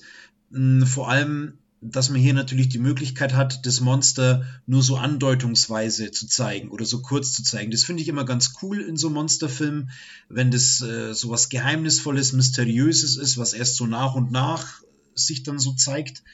Ähm, aber natürlich hat Found Footage dann oft auch immer ein bisschen so Probleme, weil es gibt dann so Momente in dem Film, wo dann auch Leute sterben, die der Hauptfigur nahestehen oder die auch dann diesem Kameramann nahestehen und er hält mit der Kamera in Situationen drauf, wo ich mich halt dann ernsthaft frage, wie realistisch ist es, dass er das einfängt? Oder wäre es dann nicht irgendwie plausibler, in dem Moment die Kamera auch mal auszuschalten, zu senken oder so? Ähm, das sind dann immer ein bisschen so Stellen, wo es für mich schwierig wird. Aber alles in allem finde ich das einen ziemlich guten Monsterfilm. Ja, ich habe den auch als gut abgespeichert, habe ihn schon länger nicht mehr gesehen das eben von dir angesprochene Problem ist halt so, würde ich sagen, das große Problem von Found-Footage-Filmen, das nur selten aufgeht, eben, dass es nur bis zu einem gewissen Punkt einfach Sinn macht, das alles zu filmen und irgendwann wird kein Mensch mehr, der bei Trost ist, einfach noch die Kamera durch die Gegend tragen, sondern der wird es halt wegwerfen und weglaufen. Mhm. Ähm, wenn ich so an gelungene Found-Footage-Filme denke, zähle ich Cloverfield schon durchaus dazu. Ähm, eben aufgrund dieser Problematik ist er, glaube ich, auch so der Erste, der so publik gemacht hat oder so gängig gemacht hat, war ja Blavich Project, mhm. äh, wo das Found Footage ja insofern ganz gut Sinn macht, weil die Kameras ja auch die Lichtquellen sind, mhm. äh, diese Personen. Also die brauchen sie halt einfach, um was zu sehen. Ja. Und darum macht es da Sinn, die irgendwie noch weiter mitzutragen. Ähm, während eben bei Cloverfield das an einem bestimmten Punkt auch sehr fragwürdig ist oder eben auch, wie du sagst, so Situationen sind, äh, wo das dann schwierig zu erklären ist, warum da gefilmt wird in so einem Moment. Ja. Aber es schafft eben dann doch eine gewisse Atmosphäre einfach. Mhm. Ähm, so diese Sicht von ein paar begrenzt, also eine begrenzte Sicht von ein paar Personen, die dieses riesengroße Ereignis erleben. Ja. ja. Menschen auf der anderen Seite von New York erleben das ja ganz anders. Und es ist ganz gut, das in so einer, Bedräng äh, in einer eingeschränkten Sicht dann auch mitzuerleben. Äh, und insofern hat mir Cloverfield schon ganz gut äh, gefallen. Ja. Ich bin immer noch ein bisschen erstaunt, dass man versucht, so mit einer Brechstange da ein Franchise draus zu machen. In der ja. Vergangenheit sind ja zwei Filme, glaube ich, erschienen, die diesem Cloverfield-Franchise zugeordnet werden können. Mhm. Ähm, die, glaube ich, beide erst so im Laufe der, der Produktion äh, zu Cloverfield-Filmen wurden. Ja. Ähm, was ich auch nicht so ganz nachvollziehen konnte, aber ich kann mir diesen 10 Cloverfield Line, heißt der, glaube ich, mhm. dieser zweite, ähm, der hat mir auch noch sehr gut gefallen, weil äh, das auch sehr nah bei ein paar wenigen Personen ist und ein sehr interessantes Kammerspiel ist. Äh, und vielleicht diese Zuordnung zum Cloverfield-Franchise hat den Film dann eher schlechter gemacht. Aber grundsätzlich hat mir der auch ganz gut gefallen. Aber ich habe jetzt gerade wieder spontan Lust, Cloverfield zu sehen. Das ist schon lange her, dass ich den gesehen habe. Ja, ja, ich muss bei dem Film, ähm, ich fand es dann auch ganz interessant. Ich habe vor einer Weile ja diese äh, 9-11-Doku auf Netflix auch gesehen und ich fand es erstaunlich, wie, wie stark der Film diese äh, ja, Terrorangriff auf New York Bildsprache so übernimmt. Mhm. Also das sind Bilder, die erinnern halt wahnsinnig stark an diese Aufnahmen ähm, vom 11. September eben. Und ja, bei den anderen beiden Filmen, 10 Cloverfield Lane, äh, der andere hieß äh, The Cloverfield Paradox. Aber ich glaube, also den fand ich grundsätzlich nicht gut. Hm. Ja, den anderen, der war ja am Anfang eher so ein Kammerspiel, weil er ja in diesem Keller da äh, spielte. Und das Ende, ja, das wirkte dann doch auch aufgesetzt oder so zumindest, äh, weil der ganze restliche Film eigentlich eher so klein und subtil und mit Gesprächen und mehr so psychologisch war und dann am Ende dann doch wieder so, so eine Monster-Action. Also ich habe das so abgespeichert, dass der 10 Cloverfield Lane, dass da der Bezug zu Cloverfield ist okay am Ende, aber das hätten wir vielleicht auch irgendwie dezenter dann am Ende andeuten können. Ja. ja. Es wäre cooler gewesen, wenn das noch so dezent geblieben wäre und nicht so bombastisch. Ja, ganz Das hat es genau. ein bisschen kaputt gemacht. Aber das macht jetzt den Film nicht grundsätzlich schlecht. Also ja. ich finde den nach wie vor ganz gut. Ja. Ja, äh, wir bleiben im Kosmos von Aliens, die auf die Erde kommen. Jetzt habe ich es, glaube ich, ein bisschen gespoilert, Cloverfield. Aber das macht nichts. Es ist ähm, nicht ganz klar, ob der wirklich aus dem. Ja, ja. ja. ja ich glaube, es gibt am Ende für Cloverfield schon so eine Andeutung. Ja. Aber egal, äh, ich habe Venom gesehen. Mhm. Äh, Venom, ein ähm, ja, Anti-Held oder beziehungsweise eigentlich ist es ja ein, ein Antagonist aus der Comic-Welt, äh, den man beispielsweise äh, im dritten Teil von Sam Raimis Spider-Man schon getroffen hat.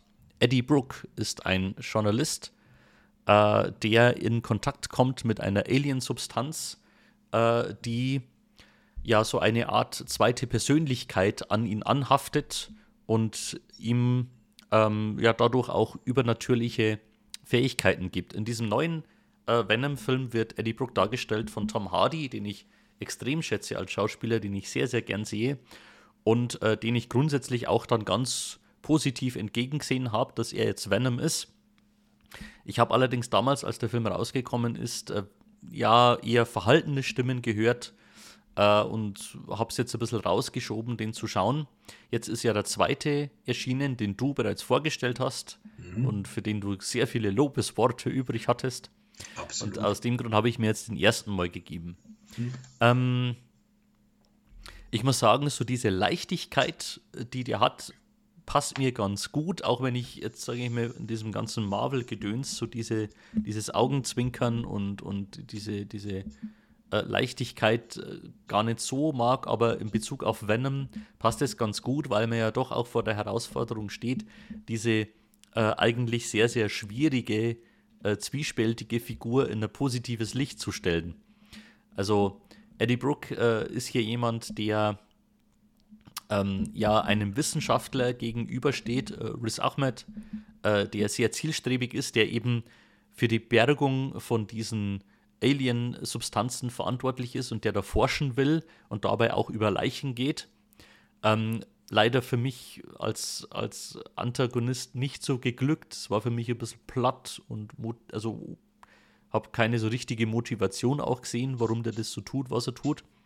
Und Eddie Brooke ist eben ein investigativer Journalist, äh, der das aufzudecken versucht, aber dabei an Grenzen stößt und ein bisschen so abstürzt. Und äh, dann verbindet er sich eben mit dieser Alien-Substanz Venom, die, ähm, ja, und, und fortan sind sie da eben ein Zweiergespann, haben da durchaus ja so witzige Konversationen, denn dieses äh, Alien ähm, hat natürlich eine andere Sicht auf menschliches Leben, äh, ist stetig daran interessiert, irgendwo auch Nahrung zu finden und Menschen zu essen. Und Eddie ist daran wiederum natürlich nicht so interessiert und versucht es so im Zaum zu halten. Äh, und dabei wird er da in einer sehr chaotischen Reise mitgenommen.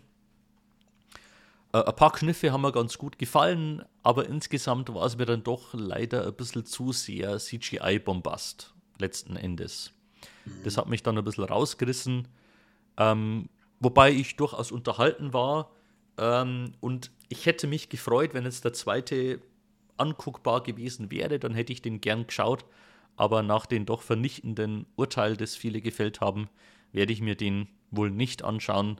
Ist schade, weil die Figur Tom Hardy in Verbindung mit Venom, äh, die ja durchaus erst relativ spät auch in diesem Film kommt, äh, die hätte in meinen Augen schon eine gute Plattform verdient, die ich mir gerne geben würde. Ja. Ja, ich. Also, also ich hoffe ja, weil Venom ja auch aus dem Spider-Man-Kosmos kommt. Ne?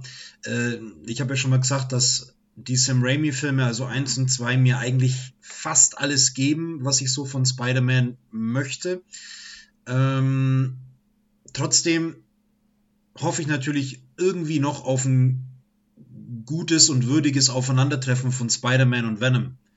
Und ähm, ich glaube, es ist so unmittelbar, kündigt es jetzt vielleicht noch nicht so an, aber ähm, der Tom Hardy Venom hätte vielleicht auch ganz gut zu diesem Andrew Garfield Spider-Man gepasst, wenn halt ja die Andrew Garfield Filme letztendlich auch besser gewesen wären, aber naja, was, was will man machen, wenn eigentlich fähige Schauspieler nicht in den Händen von fähigen Drehbuchautoren und Regisseuren sind? Ja.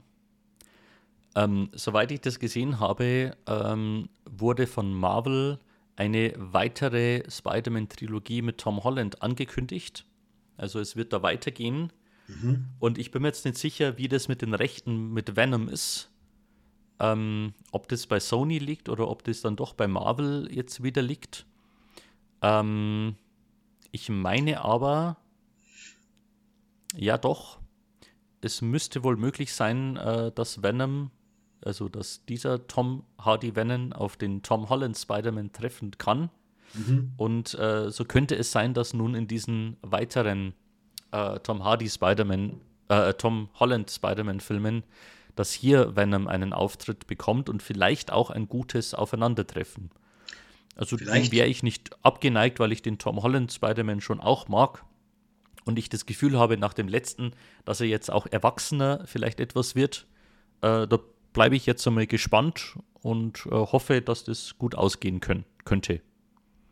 Vielleicht, vielleicht wird es was, ja. Wobei natürlich ein Reiz der Figur für mich schon auch immer ist, dass der Symbiont am Anfang bei Spider-Man war und der Symbiont einen Hass auf Spider-Man hat, Eddie Brock aus einem anderen Grund einen Hass auf Peter Parker hat. Die beiden vereinen sich und mit einem Schlag hat Spider-Man einen Gegner, der alles Private über ihn weiß. Ja. Also das ist für mich der Reiz der Figur und er wurde natürlich in Spider-Man 3 überhaupt nicht äh, würdig inszeniert. Ähm, und selbst wenn ja jetzt Tom Hardy auf Tom Holland treffen würde, hat man ja so diese Grundvoraussetzung, diese Verbindung da ja eigentlich nicht. Ne? Ähm, Stimmt, das heißt, müsste man ähm, erst noch schaffen. Genau, das heißt, man müsste wahrscheinlich noch mal 10 Jahre oder 15 Jahre warten, bis ein äh, neues Reboot kommt. Aber ob dann Tom Hardy noch in der Lage ist, äh, ja, hier einen guten äh, Venom darzustellen, ist die Frage. Das ist die Frage. Ja, wir können gespannt bleiben, äh, aber bis dahin habe ich dann Venom zumindest mal als guten, unterhaltsamen Film abgespeichert, aber heute leider auch nicht mehr. Ja. Ja, ebenfalls einen Film nachgeholt habe ich, von dem ich schon oft gelesen habe und ähm, äh, ja, der mich dann doch interessiert hat, nämlich I Love You, Philip Morris. Eine Verfilmung einer wahren Geschichte eines sogenannten Con-Artists, also äh, jemand, der Betrügereien anstellt, um äh, sich und sein Leben durchzubringen.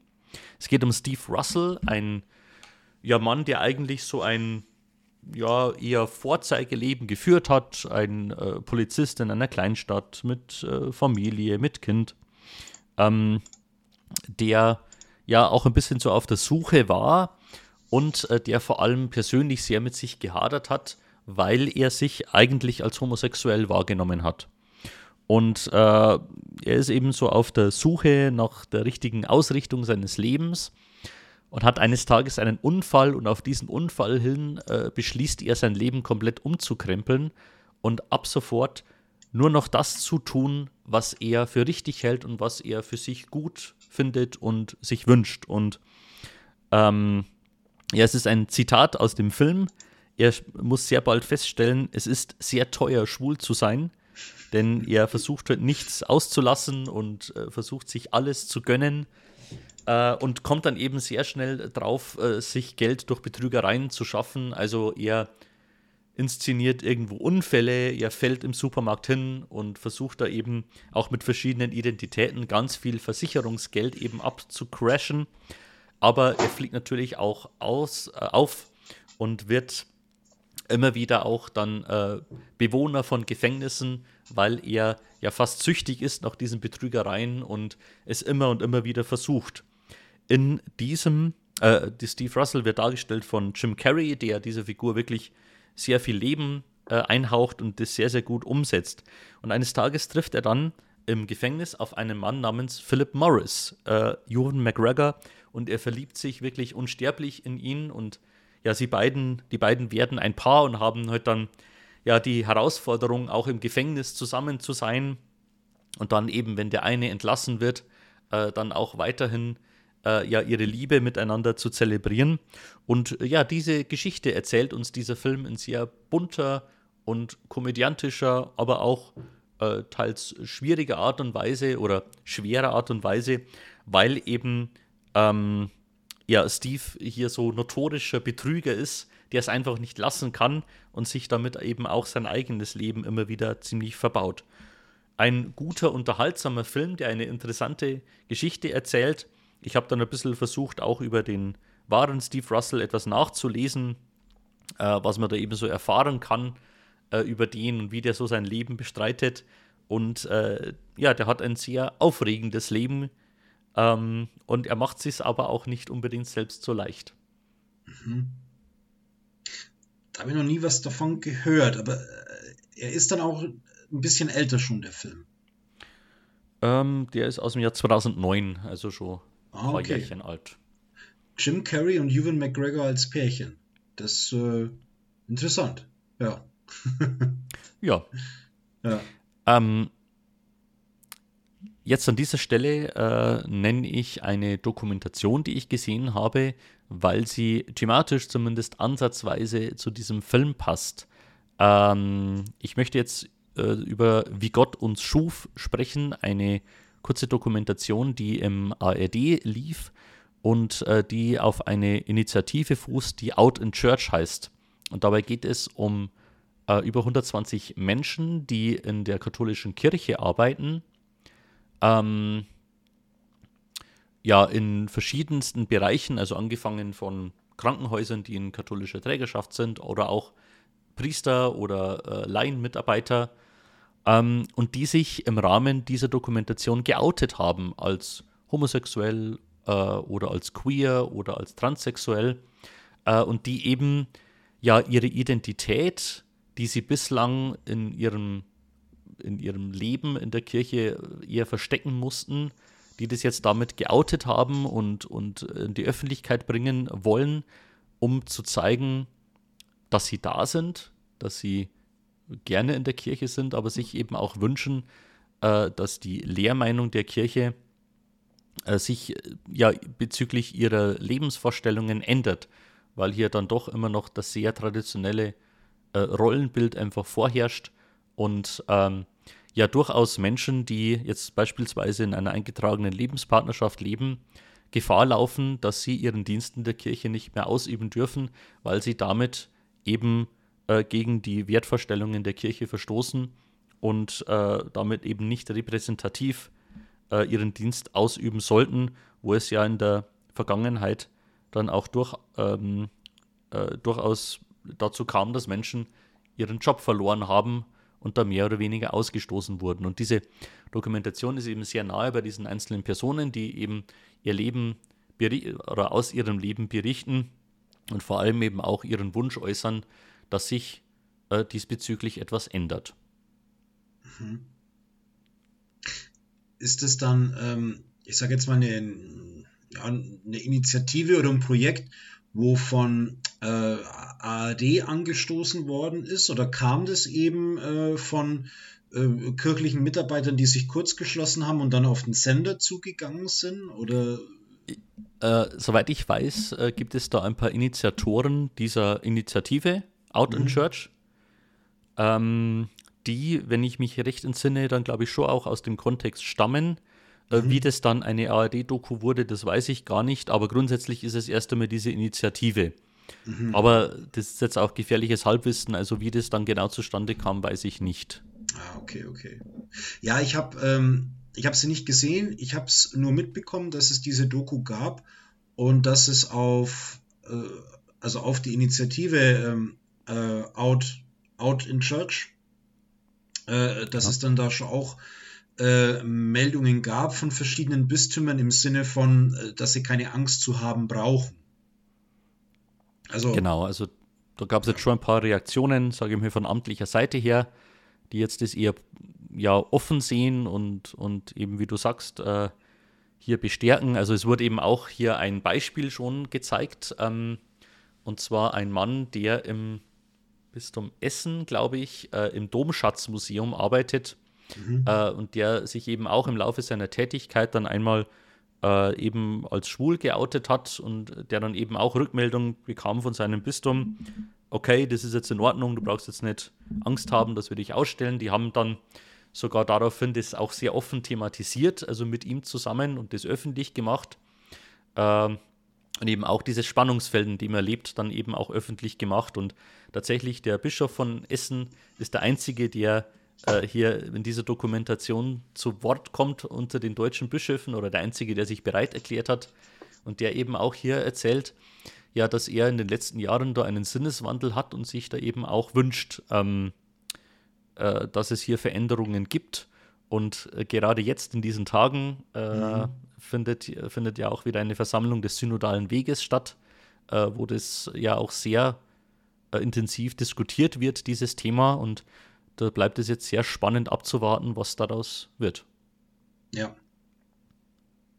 Ja, ich denke, dass ähm, ja jetzt gerade auch, ähm, wir haben ja auch wieder, ähm, ich, ich, sag, ich sag die Missbrauchsfälle im äh, Bistum München äh, jetzt dann auch.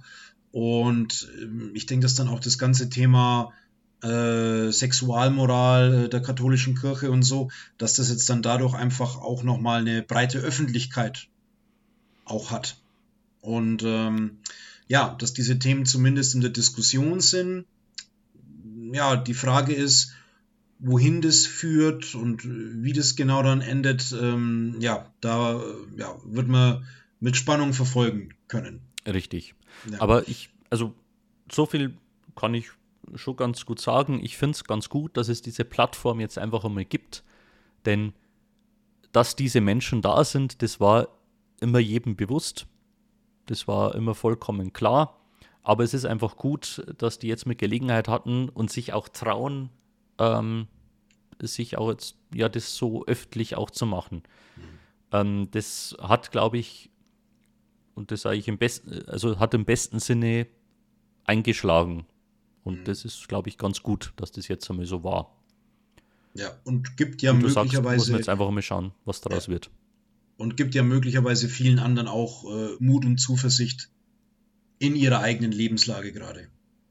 Genau so ist es. Ja. Ja, da fällt es mir jetzt schwer, irgendeine Art Übergang zu finden. Äh, das Beste kommt zum Schluss, sage ich jetzt einfach einmal, denn es gibt noch einen aktuellen Kinofilm, den ich jetzt besprechen will, den ich äh, vergangene Woche gesehen habe und äh, der mich sehr begeistert hat, nämlich Licorice Pizza.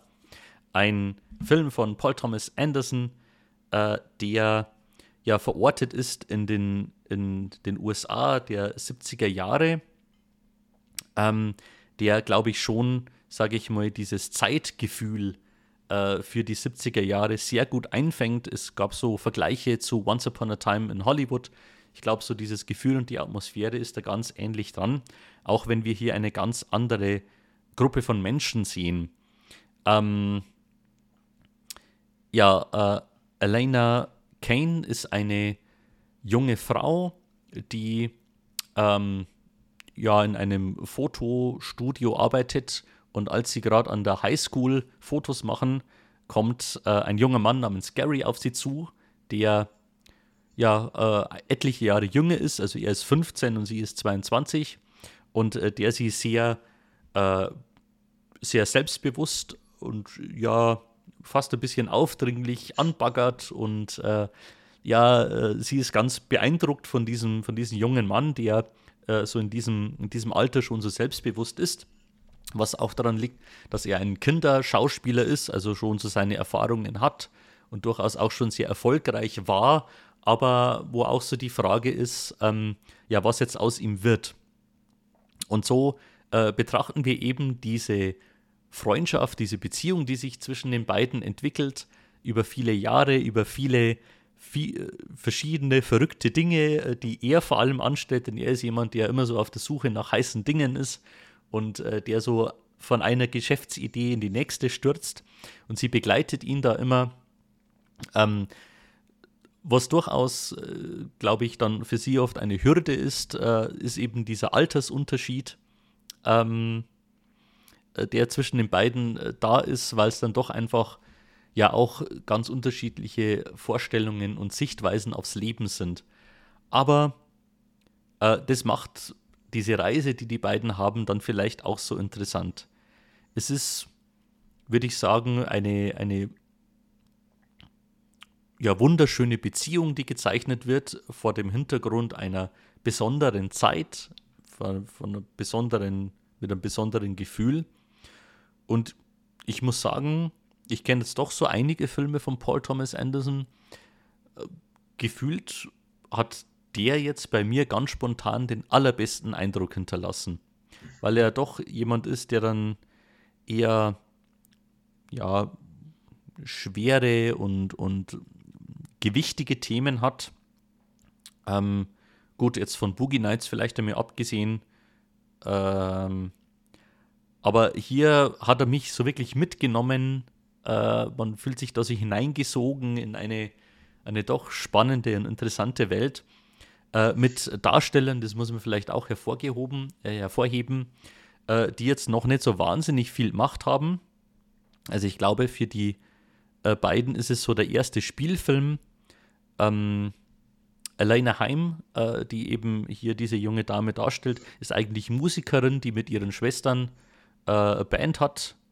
Ähm, und interessanterweise äh, ihre Familie, die man im Film auch kennenlernt, also ihre Schwestern und ihre Eltern, sind auch ihre wahren Schwestern und Eltern, die alle in dem Film mitspielen.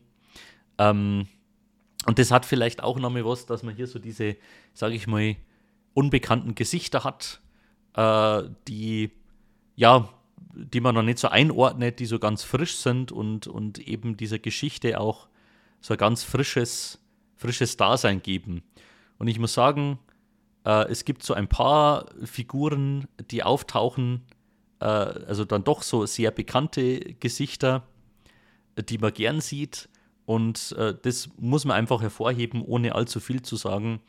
Bradley Cooper hat eine der coolsten Figuren, die ich seit langem im Kino gesehen habe. Leider nur einen relativ kurzen Auftritt, aber von dem hätte ich gern viel, viel mehr gesehen. Also so eine dermaßen interessante und coole Figur äh, die bereichert den Film nochmal ungemein.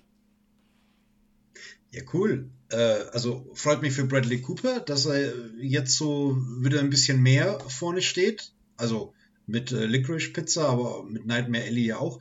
Aber auch ansonsten klingt es ja sehr, sehr interessant, was du da sagst. Äh, ja, ungewöhnliche, frische Liebesbeziehung plus 70er Jahre. Äh, ich finde ja, die 80er Jahre sind mittlerweile doch ein bisschen ausgelutscht, weil man ja sich da ja. jetzt die, ja, die letzten Jahre in Filmen und Serien doch sehr reichlich dran bedient hat.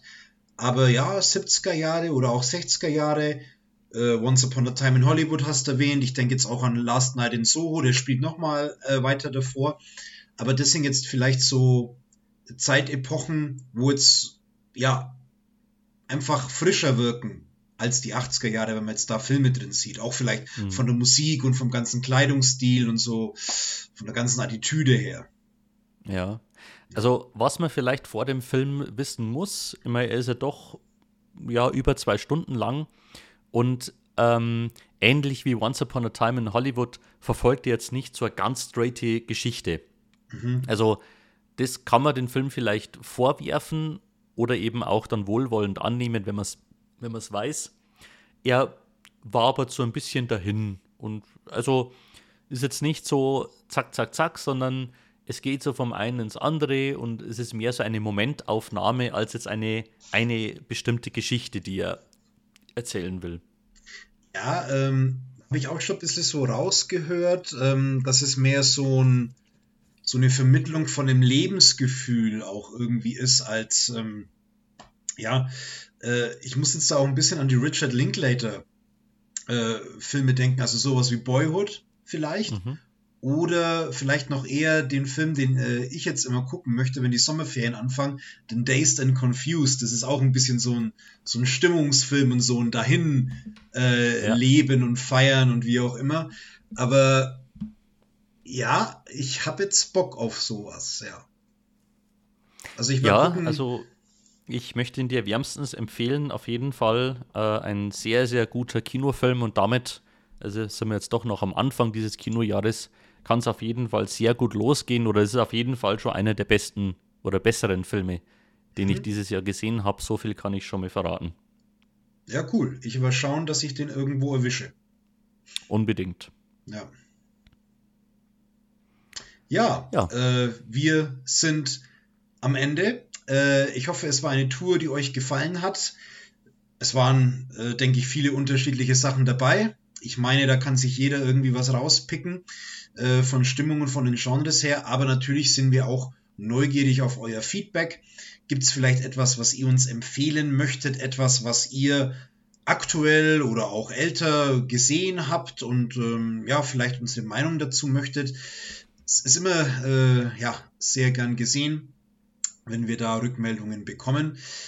Wir wünschen euch auf jeden Fall viel Spaß mit Serien und Filmen, viel Spaß im Kino. Ich denke, die nächste Zeit wird schon noch einiges auch kommen, was wir durchaus im Kino anschauen werden. Äh, kleine Vorschau vielleicht.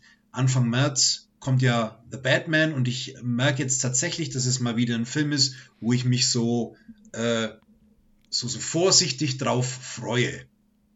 Ja. Ja, die Vorsicht äh, versuche ich auch walten zu lassen, aber ich merke bei mir persönlich, dass ich mich schwer damit tue. Ich freue mich richtig auf den. ja, da werden also, wir wahrscheinlich breit diskutieren, wenn es soweit ist. Genau so ist es. Äh, bis dahin, bis zum nächsten Mal auf jeden Fall schon mal viel Spaß mit allem, was ihr schauen werdet. Hinterlasst uns gerne Kommentare oder Hinweise. Wir freuen uns über alles und freuen uns, wenn wir uns dann bald wieder hören oder sehen. Alles klar, macht's gut, auf Wiedersehen. 招招。